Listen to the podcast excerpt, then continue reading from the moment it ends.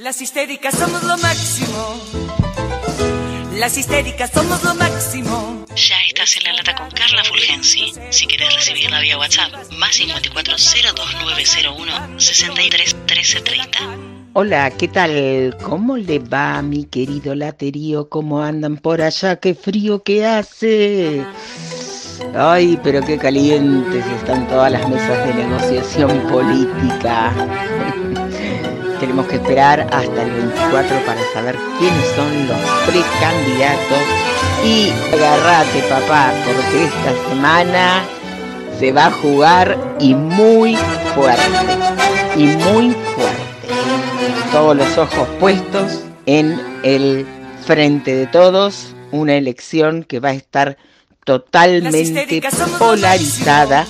Ricardo Garramuño, que ya ayer anunció su, su precandidatura, una UCR que va a tratar de unificar en un solo candidato, Tito Estefani todos sabemos que va a ser, pero que ya son como, como dos titanes arriba del cuadrilátero, se acabó. Los nombres ahora son los que restan definir, y además como te contaba ayer, ¿no? Según cada nombre vas a saber a qué sector representa y te va a abrir un camino de análisis al 2023. Y además, el nombre no llega solo. El nombre llega de la mano de algún acuerdo o negociación a cumplir de acá al 2023. Sería casi como ingenuo pensarlo de otro modo. El Mopov tiene que presentar candidato porque no presentó en la pasada y si no presenta en esta, puede tener algún problema ante la justicia electoral. Esto ya está confirmado. Pero va a ser así, un trámite administrativo. Y se sigue pensando, ¿no? ¿A dónde va a ir ese voto cautivo del movimiento popular fueguino? ¿Cuántos pueden seguir a Ricky Garramuño y cuántos otros pueden llegar a apoyar el acuerdo que protagonizó tuvo como protagonista estelar al intendente Walter Boto con las otras fuerzas políticas, centralmente Forja, que ya se venía hablando, pero bueno, sorprendió. ¿Y cuántos votos del Mopov pueden llegar a ir para ese sector? Yo arriesgaría que algún sectorcito del Mopov va a ir para el frente de todos, ¿eh? Algún sector no sé si tan sectorcito, un poquito más grande quizás, muy vinculado a la ciudad de Río Grande por los referentes de esa ciudad, pero sigue siendo el voto cautivo.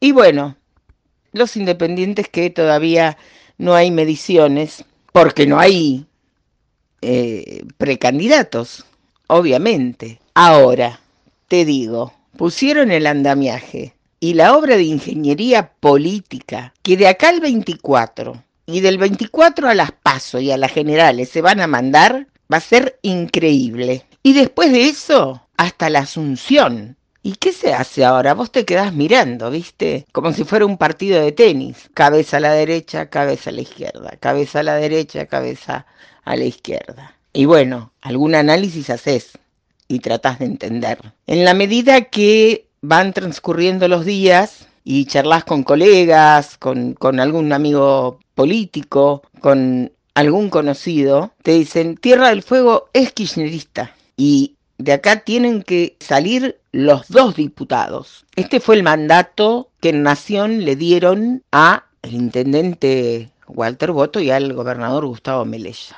Gobernador que en un medio hoy dijo que podía hacer este acuerdo el inicio de un camino hacia el 2023. Vaya a saber. Te lo decía ayer, la política es el arte de lo posible.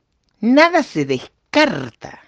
Hay que ver qué ocurre este fin de semana en esta reunión que se supone se va a realizar en, en Río Grande, donde el radicalismo va a tratar de cerrar filas, de reagrupar fuerzas no sé si no debería estar presente Ricardo Garramuño, que qué cosa rara poder definirlo, ¿no? ¿no? No habló durante tanto tiempo, lo escuché ayer en la nota, su padre apoyó a Rosana Bertone, ahora él va a Juntos por Cambiemos, en una suerte de reedición de lo que había sido esa fórmula, que no pudo ser luego, bueno, eh, entre Jorge Garramuño y, y Pablo Blanco, en esta proximidad que, que, que el movimiento popular fueguino siempre tuvo con la UCR, es, es, casi, viene de, desde los inicios de la reapertura democrática, esta afinidad, esta cuestión de empatía entre el partido provincial y el partido más que centenario ya, 130 años creo que ya lleva. Hay otros partidos satelitales que, bueno, no sé en qué condiciones, están en condiciones administrativas de participar de, la contienda electoral, pero bueno, hay que ver qué candidatos llevan, hay que ver qué hacen, hay que ver después de las paso y después de analizar el nivel de participación que tengan esos partidos, si son convocados, si van a hacer algún arreglo político con alguno de los dos sectores mayoritarios frente de todos, juntos por el cambio. Hay que ver, hay que ver qué piensa la gente, qué decide cuando va al cuarto oscuro. Hay que ver qué pasa con el voto bronca. Yo, en lo personal, vuelvo a decirles que es importante participar y participar activamente, no votar en blanco y poder contrastar proyectos, más que personas, proyectos. Luego, esos proyectos los encarnan personas. Es difícil en una Argentina que viene siendo azotada hace muchos años y que está saliendo de, un gobierno que generó prácticamente millón, millón trescientos de pobres por año y que trata de ponerse de pie y en marcha y te sacude la pandemia. Qué difícil todo, qué difícil. Laterío querido, ¿qué va a pasar el 24? Los nombres, los nombres. A partir de allí vamos a poder tener una idea cómo vamos a andar el caminito político de acá al 2023.